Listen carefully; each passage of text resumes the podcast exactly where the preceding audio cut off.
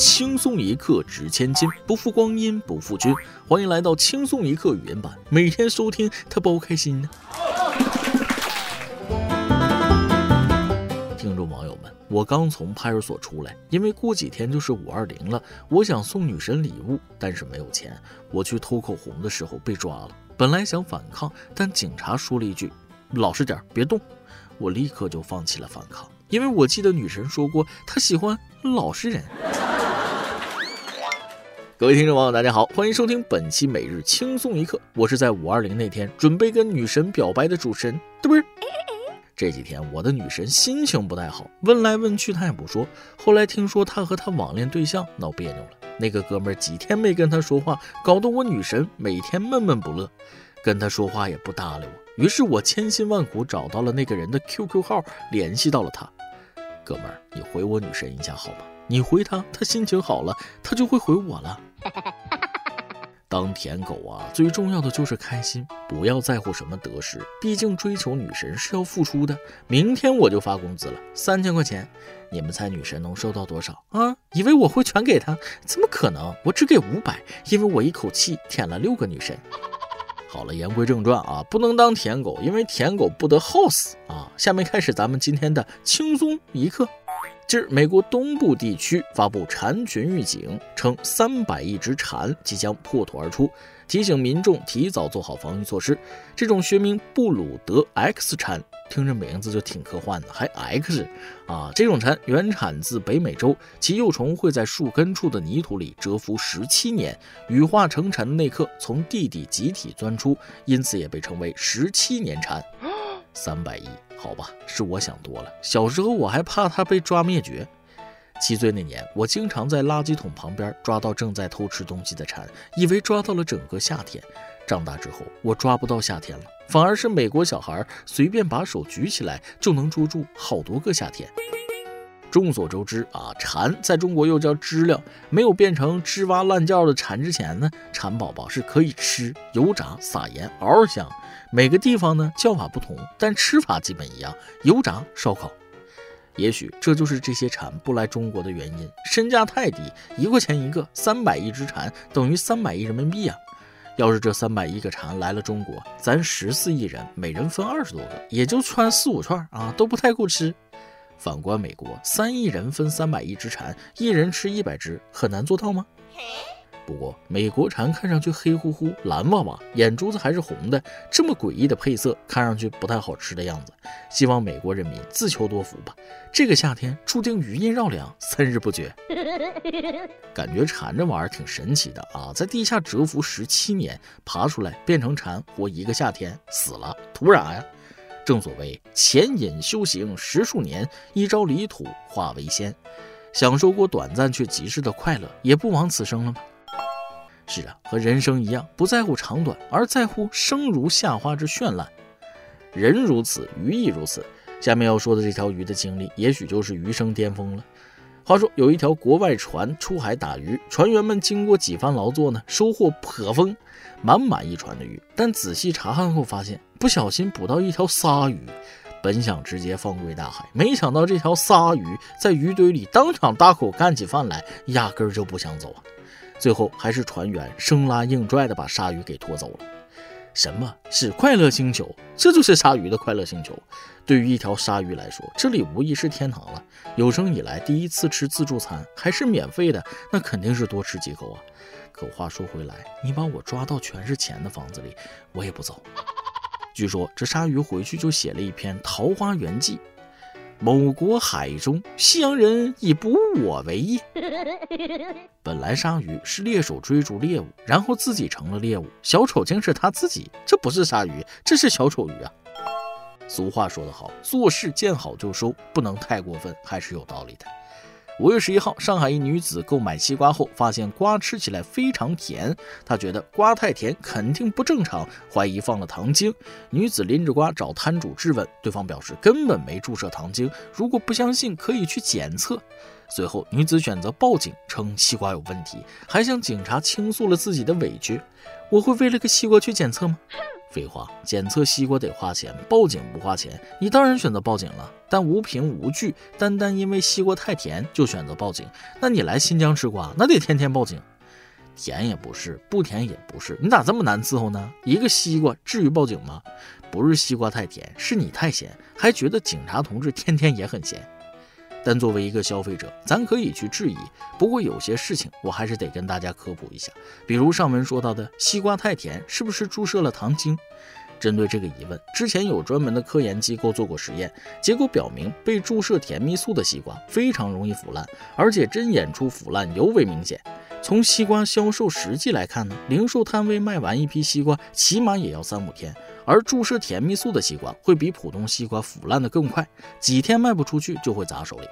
再算上西瓜的成本、甜蜜素的成本，还要冒着被执法部门重罚的风险。而实际上，就算给西瓜注射甜蜜素，西瓜也不会因此而涨价，该卖多少钱还是多少钱。所以，注射甜蜜素来给西瓜增甜的违法行为是基本不会出现的。好家伙，经过这件事儿，摊主可以吹一辈子了。西瓜包甜，甜到报警那种。整的我都有点好奇了，到底多甜能？把顾客甜到报警。下面要说的这件事真的快说烂了，可有些人偏偏不长记性。未成年人给主播打赏的事儿大家都知道啊，但今天说的这件事，我觉得有点猫腻。今儿，天津市第三中级人民法院就审理了这样一个案件：七十天的时间，未成年人小刘将一百五十八万元全部打赏给了一名主播。三中的未成年人小刘初二辍学在家，父母让他在自家开设的蔬菜批发摊位负责收钱。晚上基本无事可做的他，很快被一家网络直播平台上的一名女主播吸引，基本每天白天收到的菜款，晚上就会打赏出去，直到两个多月后被父母发现。随即，小刘父母多次联系直播平台说明情况，希望退还打赏的一百五十八万元，遭到拒绝后，将直播平台告上法庭。法庭判决平台将一百五十八万元全数退回给小刘。虽然，但是。一百五十八块钱都舍不得花的成年人，流下了柠檬味的眼泪。七十天支付一百五十八万，父母还不知道啊？说白了就是家里有钱，父母纵容。少了一百五十八万，两个月后才知道，我感觉不太可能。心里突然冒出了一种奇怪的想法：你们说这钱会不会是他爹打赏的？然后约不到女主播，就说是未成年孩子刷的啊，要求返钱，有这个可能吧？俗话说得好，脸皮厚吃个够。当然，这也是我单方面的猜测啊。未成年人还是需要监护人对其认真负责，不能什么事都往孩子身上推。孩子不懂事，你还不懂事吗？话说，家住浙江的廖女士最近碰到了一件糟心事儿。据她反映，她的奔驰轿车在小区地下车库被四面划了好几处。看监控，是个孩子拿着玩具大刀划的。修车费，4S 店报价九千多，跟孩子家长协商赔两千块，可对方迟迟不给。现场再次通话，对方家长强调孩子小不懂事。硬了，硬了，把我拳头都看硬了啊！换位思考一下，自己的奔驰在地下车库好好停着，就被小孩给划了。再小也有爹妈生吧？啊，小孩是未成年人，无法为自己的行为买单。那监护人是干啥的？父母赔偿是天经地义。孩子怎么了？谁还没当过孩子了？护犊子可以理解，可咱得讲理，犯错要立正，挨打要站好。也不知道这种犊子都是谁护出来的啊？这就是典型的有其父必有其子，有这种爹，孩子干出啥事儿都不奇怪。只要再不管管，哪天给你们划个劳斯莱斯，那够你们喝一壶的。而下面要说的这件事，完全就是单方面的缺德了。五月十三号，一位社交平台游戏主播在酒店热水壶中撒尿，并将唾液及尿液倒进沐浴露、洗发水瓶中，称让下一位顾客使用，并将视频发在游戏群炫耀。此举一经发出，不少网友都对其进行了抨击，希望他做个人吧。一部分极端网友表示要给他烧点礼物送过去。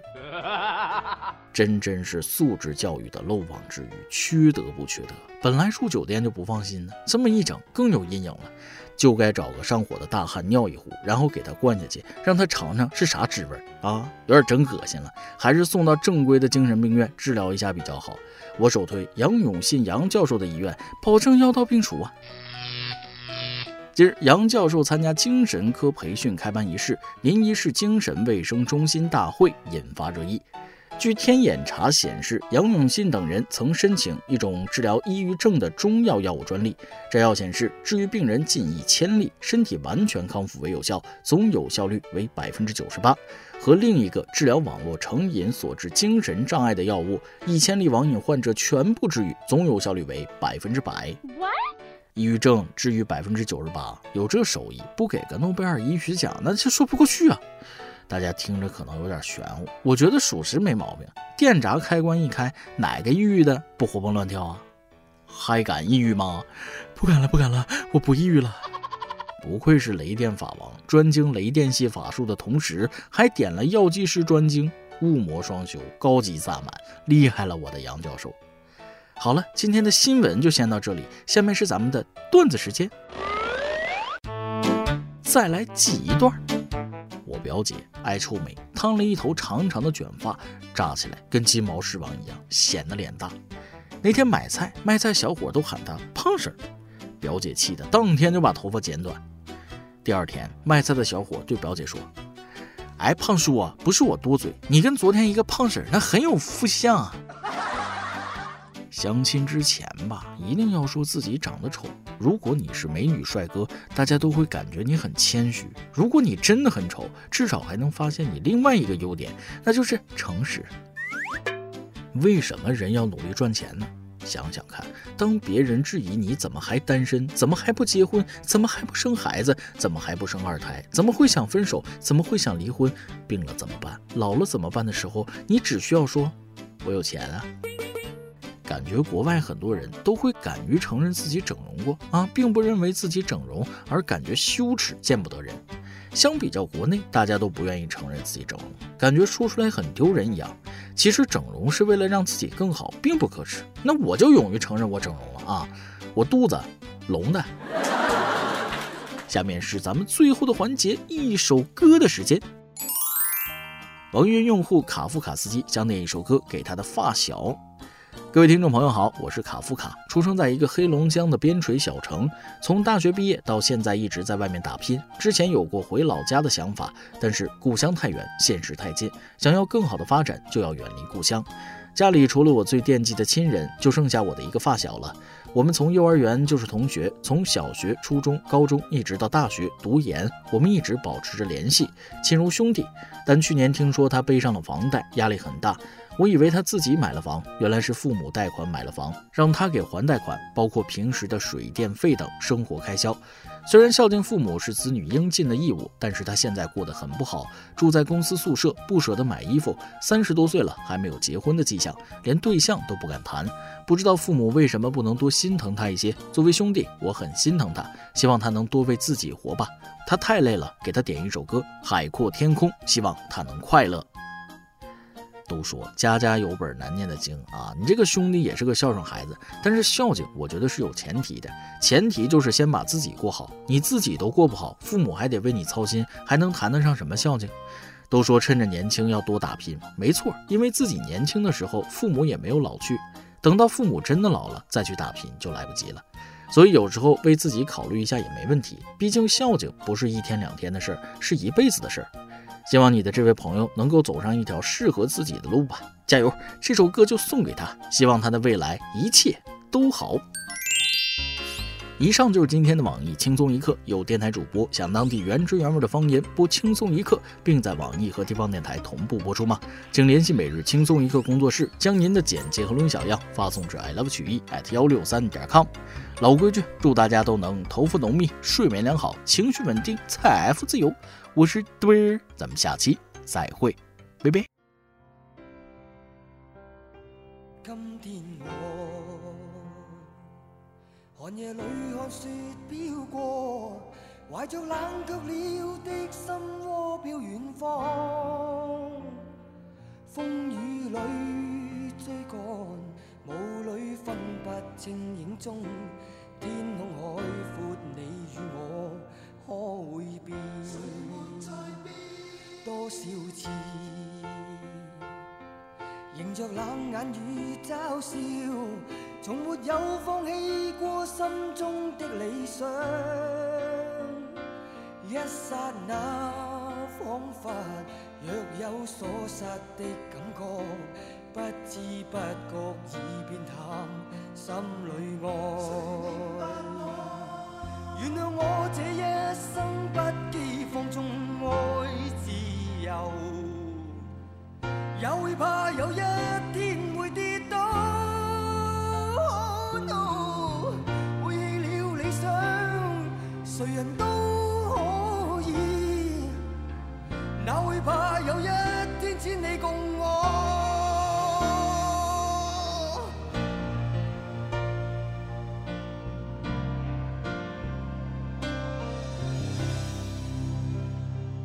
今天我寒夜里看雪飘过怀着冷却了的心窝